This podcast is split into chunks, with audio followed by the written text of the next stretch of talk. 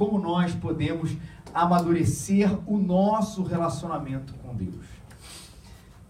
Como a gente sempre fala aqui na primeira mensagem da série, um pouquinho de como a gente concebeu, por que ela é importante para a gente hoje. Ela não vem do que eu vou dizer agora, mas eu acho que ela traça um bom exemplo, que eu vou dizer agora, de como essa série ela ah, foi concebida e o porquê dela.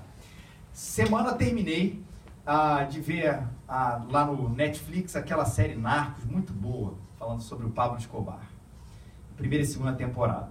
Terminei de ver a segunda temporada essa semana. Uma coisa que me chama a atenção, e aí você vai ver que como isso está bem próximo de nós, e aí não tem a ver a questão das drogas em si, mas uma cena onde eu via a mãe do Pablo Escobar indo a uma missa.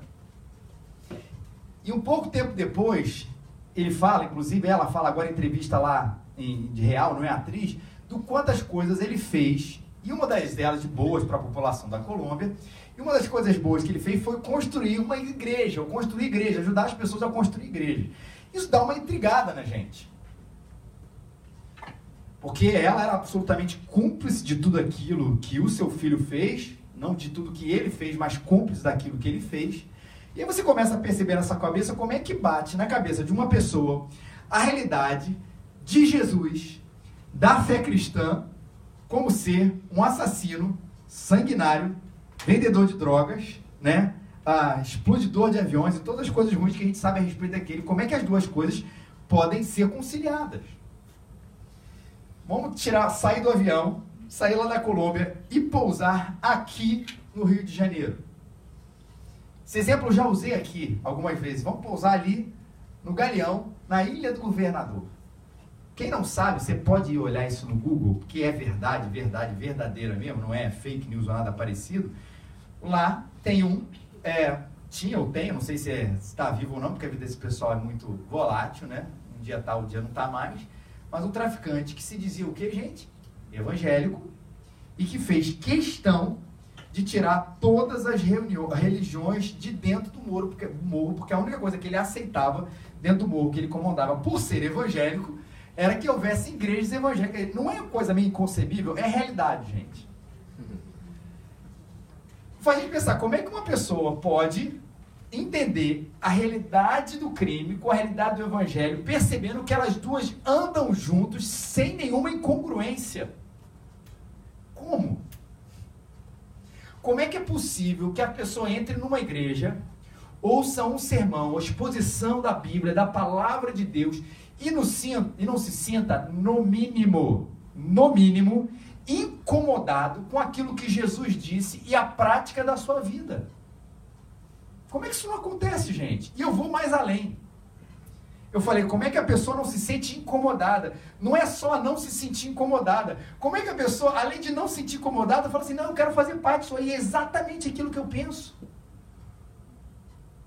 Numa boa, não que o evangelho, ele é aberto para todas as pessoas.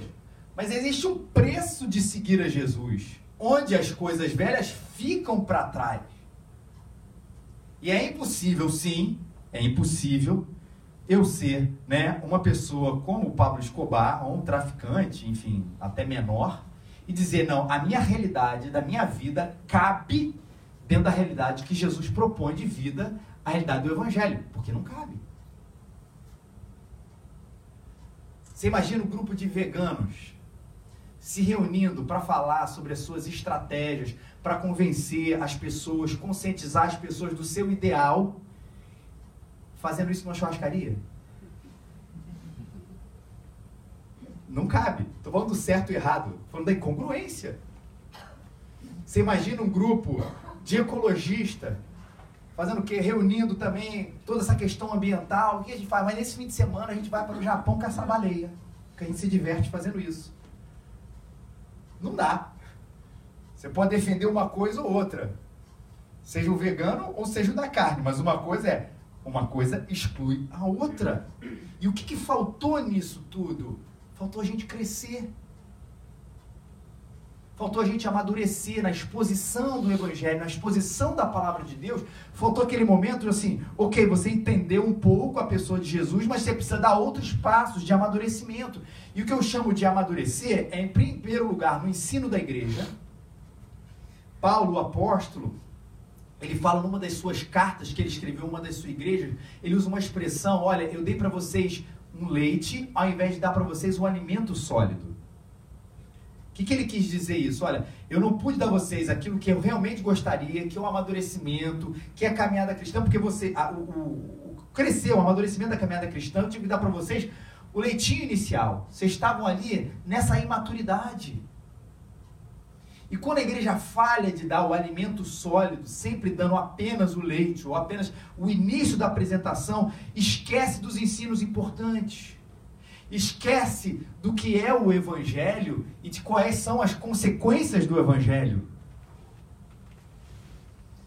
Quando a igreja, ela para de amadurecer as pessoas, de pregar o amadurecimento, ela não desafia as pessoas para a vida, para a mudança da vida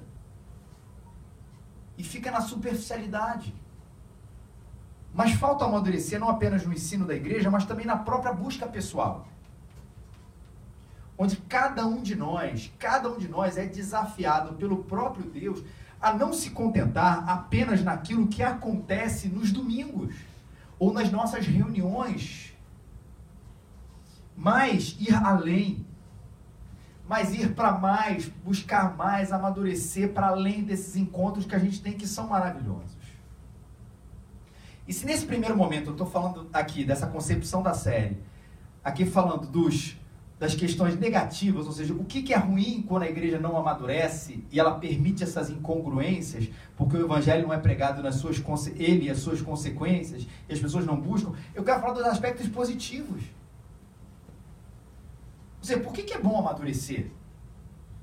Por que é bom a gente crescer? Quando a gente amadurece, quando a gente cresce, a gente sai da insegurança de quem é levado por todo o vento de doutrina. Essa expressão também, todo vento de doutrina, é uma expressão bíblica. Paulo vai falar disso um pouquinho, das pessoas que vê um novo movimento e falam assim: ah, agora eu vou para lá. Aí vê um outro movimento acontecendo em outras igrejas, ah, agora eu vou para aquele outro. E vive de movimento em movimento, achando Deus está aqui nesse movimento, ou Deus está naquele movimento, Deus está nessa nova prática, Deus não está naquela antiga prática. Ah, coisas que têm a ver com, com, com imaturidade da igreja. E, e se tornam pessoas inseguras. O crescimento leva a gente a essa boa e maravilhosa segurança. Eu sei quem tenho crido. Eu sei quem é Jesus. Eu sei o que ele fez por mim. Eu sei o que ele deseja de mim. Mas se estão falando um negócio novo ali, até posso ver, olhar e avaliar, mas eu não vou ser levado por aquilo, porque eu tenho a segurança de que sou amado por Deus e eu sei o que ele deseja para minha vida. E essa sensação é muito boa. Segurança é um negócio bom. Até na nossa vida, vamos botar, não é nem na nossa relação com Deus apenas, na nossa vida no dia a dia. A gente não precisa que alguém nos reforce o tempo inteiro, dizendo parabéns, bom trabalho, é isso, aquilo. A gente tem uma segurança a respeito de nós mesmos. Que coisa boa é viver assim, não é? A gente faz 40 anos, isso muda. A gente fica assim, seguro, né, Jance? Maduro. Jance fez 40 anos há duas semanas atrás, é por isso que eu estou falando. A gente tem intimidade, coisas boas, a gente tem intimidade com quem criou a gente. Não é mais aquela coisa de que palavra boa no domingo, que palavra boa naquela outra reunião, e aquilo fica apenas como a, a, a única coisa de Deus, de referência de Deus na nossa vida, porque a gente começa a desenvolver essa intimidade tão boa, tão gostosa, onde Deus está presente no nosso dia a dia. Como é bom a gente fazer isso. A gente vê o dia a dia com mais clareza, na medida em que a gente começa a ver a vida com o olhar da eternidade, ou o olhar de Deus. Porque a gente está imerso em Deus, imerso nas coisas de Deus. Logo, a nosso cotidiano ele é afetado e a gente vê as coisas com muito mais, como eu disse, clareza. É bom a gente ver assim. Para de se importar com coisas na medida que a gente sabe que elas são passageiras na medida que a gente sabe que isso de verdade não importa. Na verdade, não é o alvo da vida. Porque eu olho as coisas como Deus quer que eu veja. E isso é fruto de maturidade. A gente vê vitória no meio das nossas lutas. Porque mesmo quando a gente está lutando, a gente percebe um Deus presente. mesmo que a vitória ainda não tenha chegado ou não seja do jeito que a gente esperava. A nossa vitória está sempre na certeza da presença de Deus.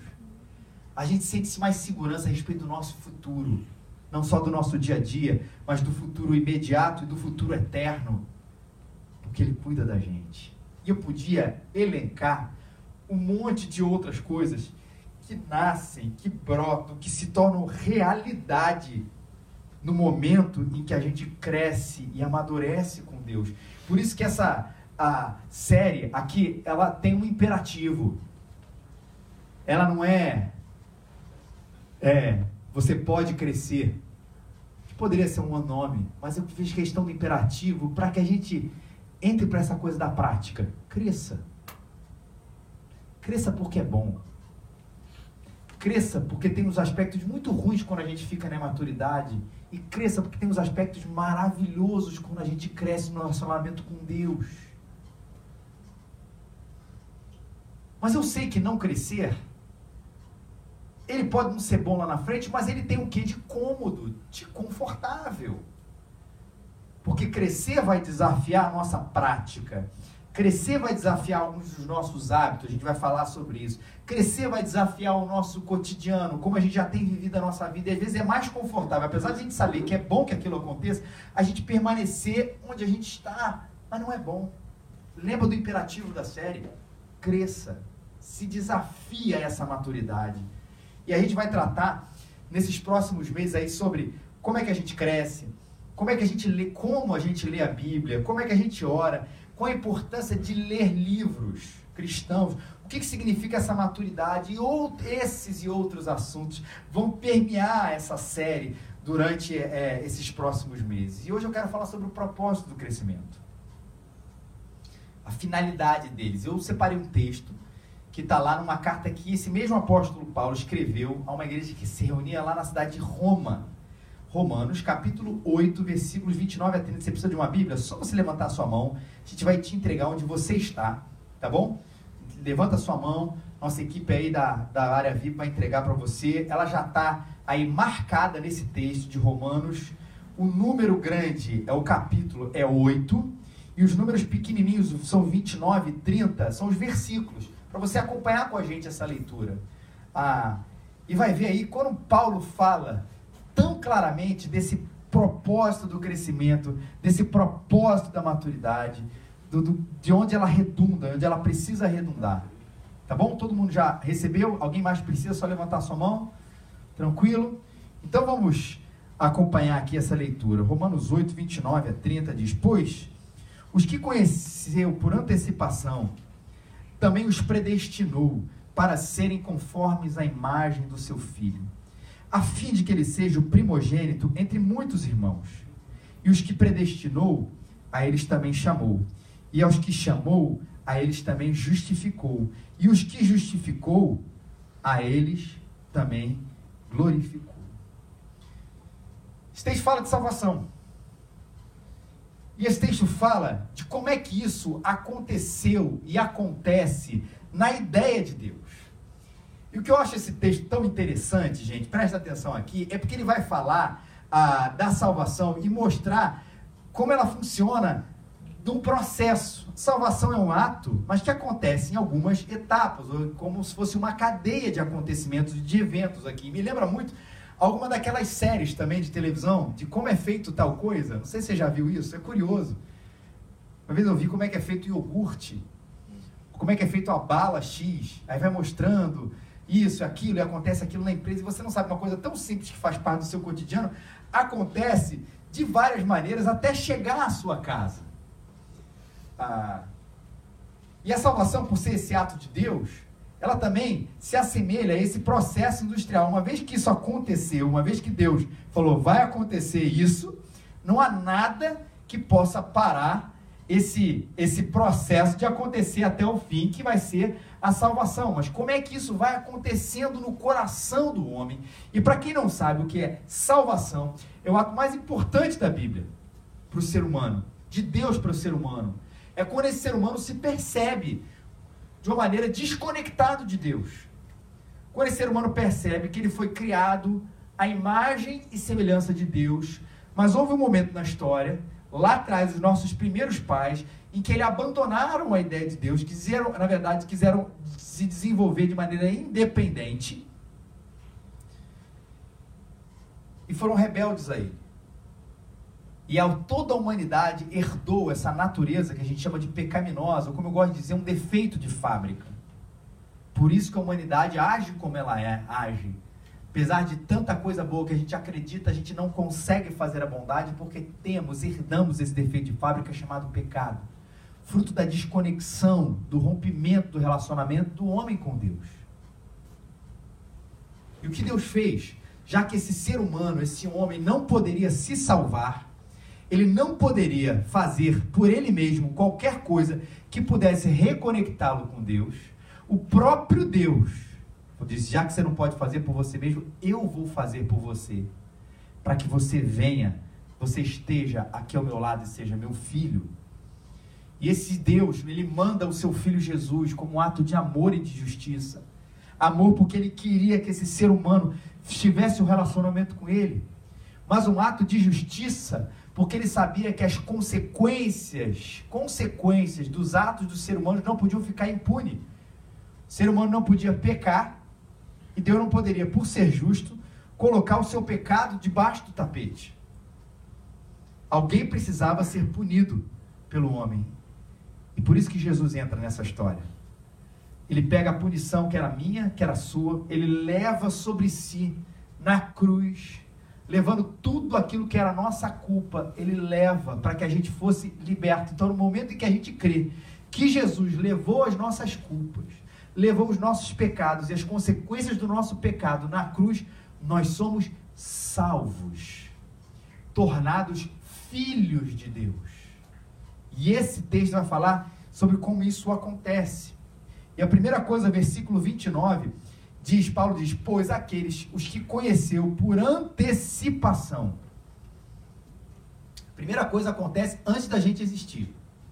Quando Deus nos conhece por antecipação. Agora, essa palavra conhecimento, guarde isso, ela não quer apenas uma ciência da situação. Não é isso que o texto está dizendo aqui para gente. Ela fala do amor que Deus teve por uma pessoa, como que diz, eu te conheço. Quando ele Deus teve para a salvação. Quer ver um texto que fala muito bem sobre isso? Jeremias 1,5 diz o seguinte: Antes que eu te formasse no ventre, eu te conheci. E antes que nascesses, eu te consagrei e te designei como profeta às nações. Essa palavra conhecer, e aí conheceu por antecipação, ela é muito repetida, especialmente no Antigo Testamento, mas no Novo também, eu já vou ler um texto aqui, para falar exatamente sobre isso. Porque conhecer lembra assim, Deus conhece a situação, ele sabe do que está acontecendo. Ela tem esse sentido, mas nesse outro sentido não é só isso. Quando ele diz, eu te form... antes que te formasse no ventre eu te conheci, a gente poderia dizer, antes que eu te formasse no ventre, eu te amei. Segundo Timóteo 2,19, aí no Novo Testamento. Todavia, o firme fundamento de Deus permanece e tem esse selo. O Senhor conhece os seus. O Senhor conhece os seus. Ele só conhece, se conhecer é só tomar ciência, ele só conhece os seus filhos? A gente não diz que Deus ele é onisciente? Ele conhece tudo e todas as coisas? Por que, que a Bíblia diz aqui que o Senhor conhece os seus? Porque, na verdade, esse conhecer tem esse sentido de amar. Como quem vê no meio da multidão, sabe todo mundo quem é, mas ele diz: Eu te conheço.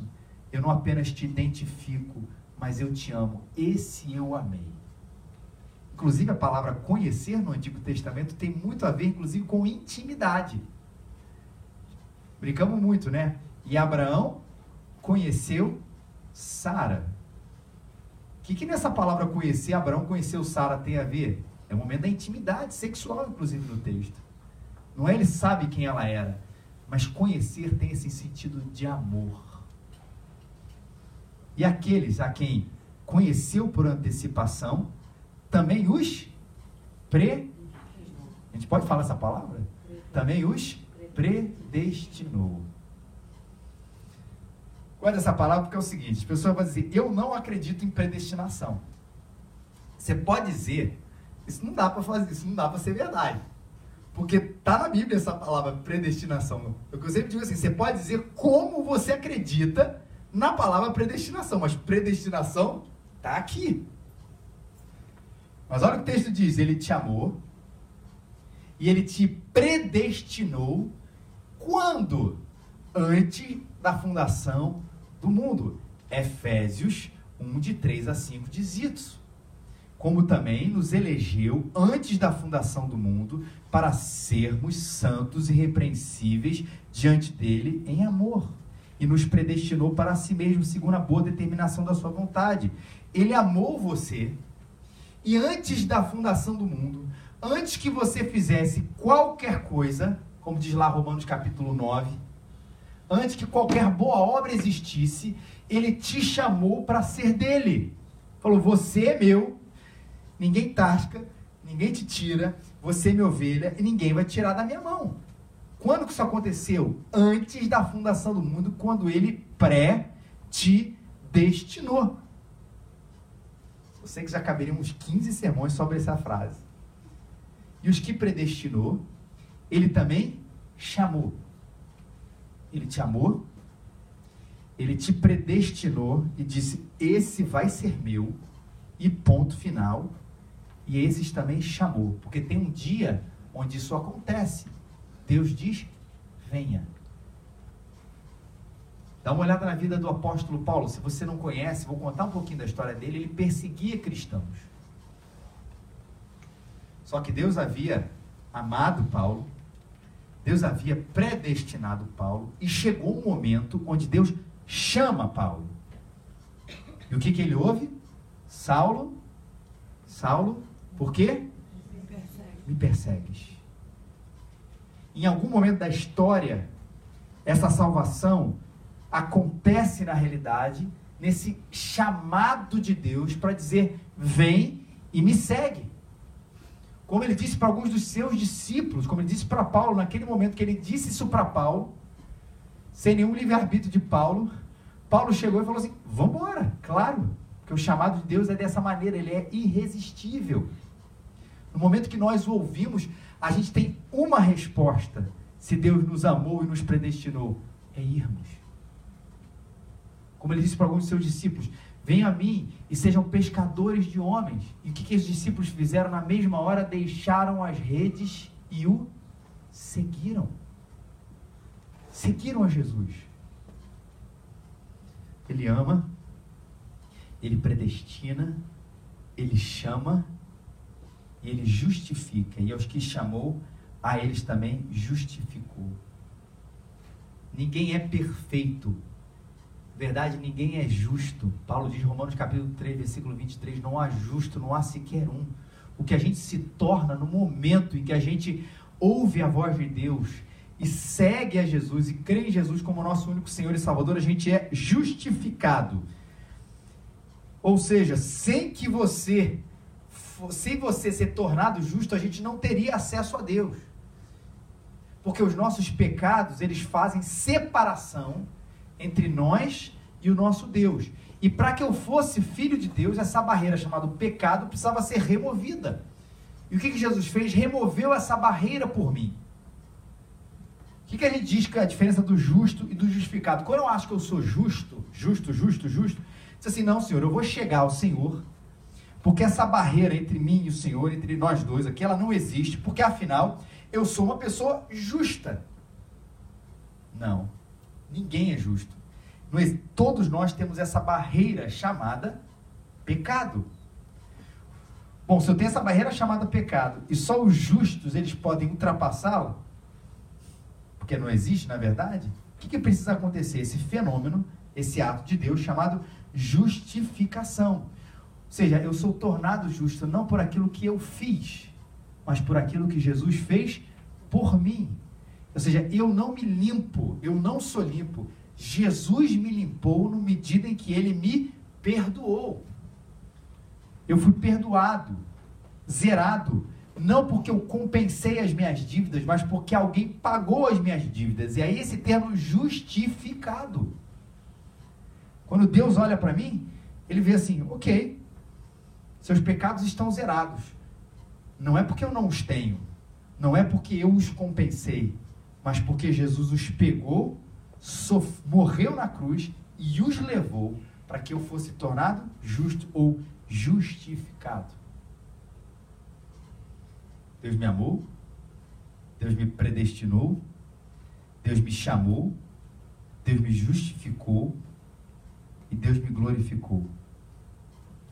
E glorificou, e eu já vejo isso pela fé, é o dia em que a gente tiver um novo céu, na nova terra, onde a gente vai ser completamente transformado a esse novo estágio só na eternidade. Isso se chama a glorificação. Não haverá mais dor, não haverá mais anseio, não haverá mais pecado. A gente vai estar na glória, eternamente glorificados para viver com Deus. Ele nos ama, nos predestina, nos chama e nos glorifica. Mas você reparou que eu pulei uma parte? Que apesar dessa longa, longa não, mas dessa exposição até breve, o nosso foco aqui está em outra coisa os predestinou para serem conformes à imagem do seu filho, a fim de que ele seja o primogênito entre muitos irmãos. Essa é a parte que mais nos interessa, porque esse é o foco da maturidade. Ou seja, todo esse processo, esse ato de Deus chamado de salvação que acontece nessa cadeia aqui, ele leva a gente para que nesse mundo a gente seja transformado para sermos conformes à imagem do seu filho. Na glorificação, gente, nesse último estado, quando a gente vai na eternidade, a gente vai ser completamente transformado por ele, mas e aqui? Pense em Paulo, gente. Chamou Paulo, amou Paulo, chamou Paulo, predestinou Paulo e disse assim: Olha, Paulo, fiz tudo isso, mas agora acabou. Não foi assim que aconteceu com ele. Ele chamou todo mundo, inclusive o apóstolo Paulo, para que nessa vida a gente cresça e sejamos maduros, ou seja, sejamos cópias, imagens de Jesus Cristo. Inclusive a palavra cristão, alguns de vocês que já estão há algum tempo na igreja sabem disso, a palavra cristão foi dita pela primeira vez de maneira pejorativa. Olha aí os cristãos, olha aí os pequenos cristos, Olha aqueles que ficam imitando Jesus. Ou a ideia do discípulo. Aqueles que seguem o mestre. Não apenas creem numa verdade que o mestre disse, mas seguem o mestre. Expressão mais comum hoje em dia, que segue o líder. Segue o líder. O que, que Deus quer fazer com você quando te ama, te predestina e te chama a fazer você, moldar você para que você seja parecido com Jesus. E esse é o foco da maturidade. E aí você começa a entender como é que é incongruente todos aqueles exemplos que eu usei no, no início.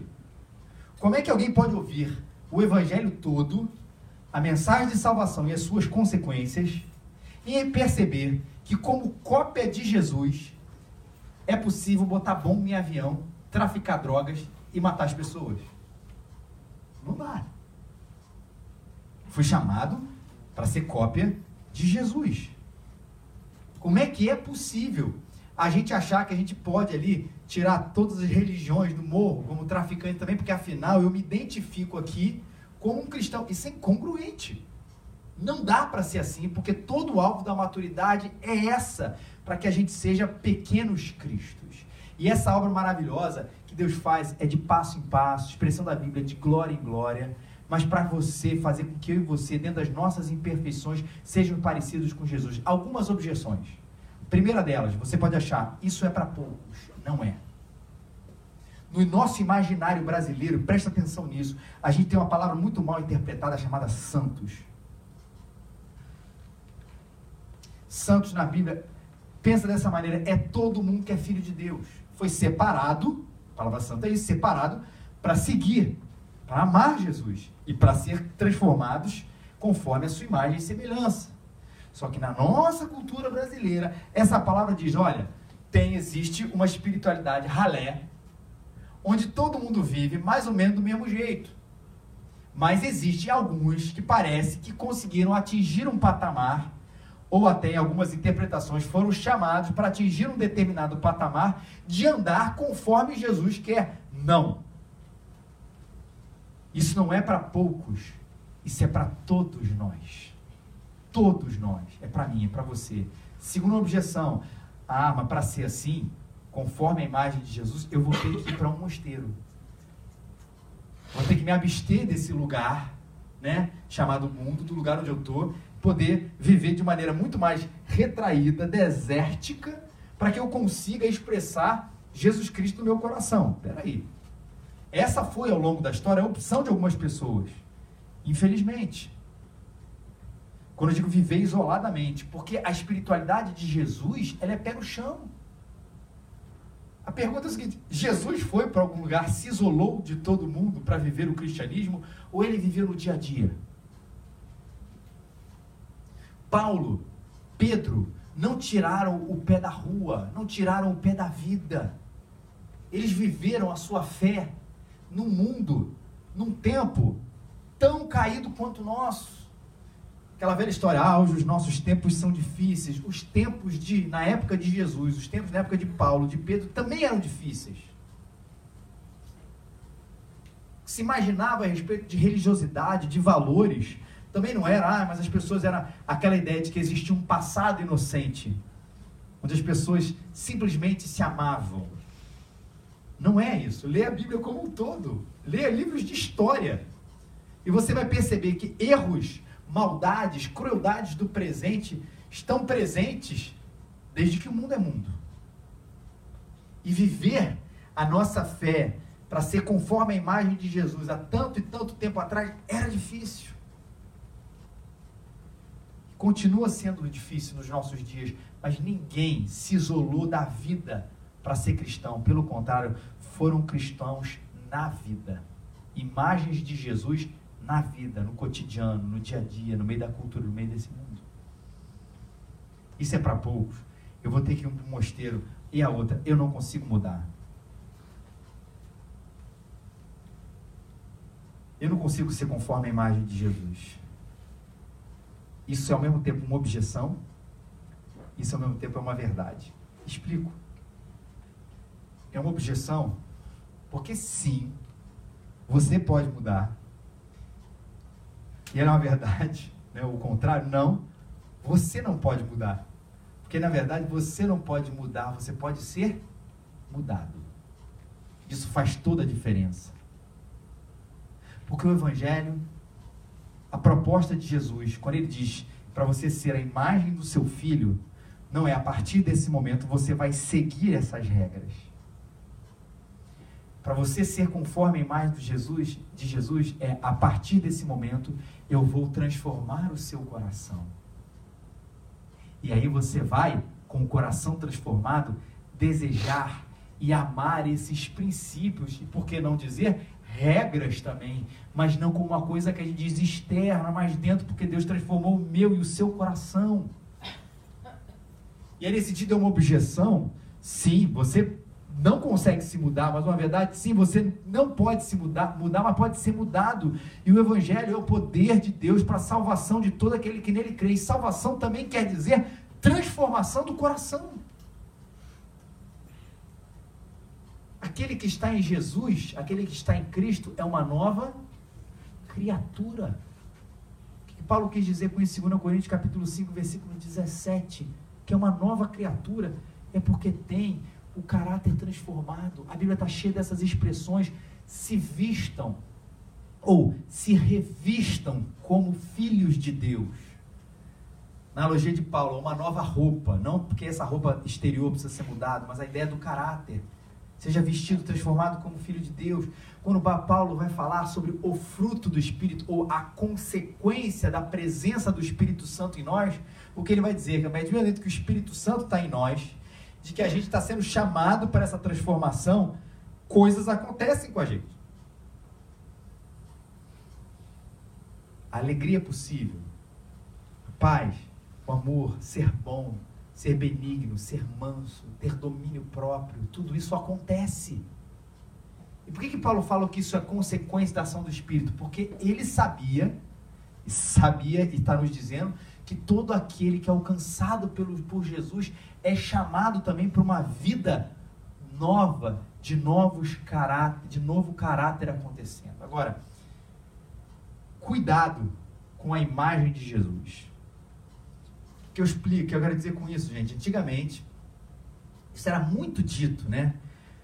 As pessoas diziam assim: Olha, eu tenho uma situação, mas eu não sei o que agir. Aí se tinha uma pergunta que se fazia para que um cristão pudesse agir diante de uma determinação, que era o que Jesus faria no meu lugar. Muito bem intencionada essa frase, mas muito perigosa. Porque ela aponta a gente para um subjetivismo. Vou explicar. Na verdade, ela aponta para a gente o que eu acho que Jesus faria no meu lugar. A frase é boa, ela não é ruim em si mesmo. O problema foi o subjetivismo que a gente colocou em cima dela. Então, eu acho que se Jesus estivesse no meu lugar, fruto da minha imagem que eu tenho a respeito de Jesus, fruto das minhas percepções que eu tenho a respeito de Jesus, eu acho que Jesus faria ou falaria isso. E aí eu começo a transitar para um terreno muito arenoso. Por isso que a frase melhor não é o que Jesus faria no meu lugar, né? Mas o que, que a Bíblia me ensina a agir para fazer isso nesse determinado lugar? Porque aí eu paro de apontar para a minha imagem de Jesus e passo para apontar para a imagem revelada, mostrada de Jesus que está onde? Na palavra de Deus. E não naquilo que eu acho que ele faria. Porque eu mesmo posso ter mil imagens a respeito de quem Jesus é. Eu posso ter mil imagens a respeito da minha maturidade. Para mim, ser como Jesus é ser assim. E aí eu posso descrever o que eu quero. Na verdade, essa verdadeira maturidade, ela vai chamar para essa descrição e para essa vida desse Jesus que é apresentado na Bíblia, nas Sagradas Escrituras. Onde vai ter coisa, a gente sempre fala isso, que eu vou dizer assim, é isso mesmo, Jesus. E vai ter uma outra coisa eu vou assim, sério, Jesus? Porque ele me confronta e ao mesmo tempo me conforta em outros momentos. Que tem coisas que eu concordo e tem coisas que eu discordo, e maturidade é isso. Não é eu levar Jesus para aquilo que eu acho que ele deva ser, mas eu, de fato, buscar ser aquilo que ele é. Em dois pontos. No seu caráter, quem ele era, eu quero ser. E na sua ação, o que ele fazia, eu quero fazer. E a partir do momento que eu entendi os propósitos, o propósito, a gente vai, não hoje, não se preocupe, começar a partir das próximas semanas entender os meios. Se esse é o propósito, por isso que essa é a primeira mensagem da série, que ele quer que eu cresça, eu vou amadurecer meu relacionamento com Deus, eu vou ser transformado segundo a imagem de Jesus. Como é que isso pode acontecer na minha vida? Qual é o caminho para isso? nos próximos momentos, nos próximos capítulos dessa série, a gente vai falar exatamente sobre isso. Mas lembre-se hoje sempre, ele está desafiando você a crescer. Ele está desafiando você a parar como leitinho espiritual, aqueles princípios muito básicos e entender o propósito para qual eu e você fomos chamados a viver com Ele. E a entender e a ver que a pessoa mais bonita que você pode se tornar é a pessoa de Jesus. E quando a gente sair daqui, e esse é o propósito da maturidade que ele tem para a gente, do crescimento, é como se fossem todos nós, vários Jesuses saindo para ser o que ele era e para fazer o que ele faz. E aí sim mostrarmos, através da palavra e do testemunho, da vida, a beleza, o amor, caráter desse Jesus incrível, maravilhoso para a cidade do Rio de Janeiro e para onde quer que ele vai nos levar. Isso não é impossível, porque ele de fato nos transforma. Vamos ficar de pé.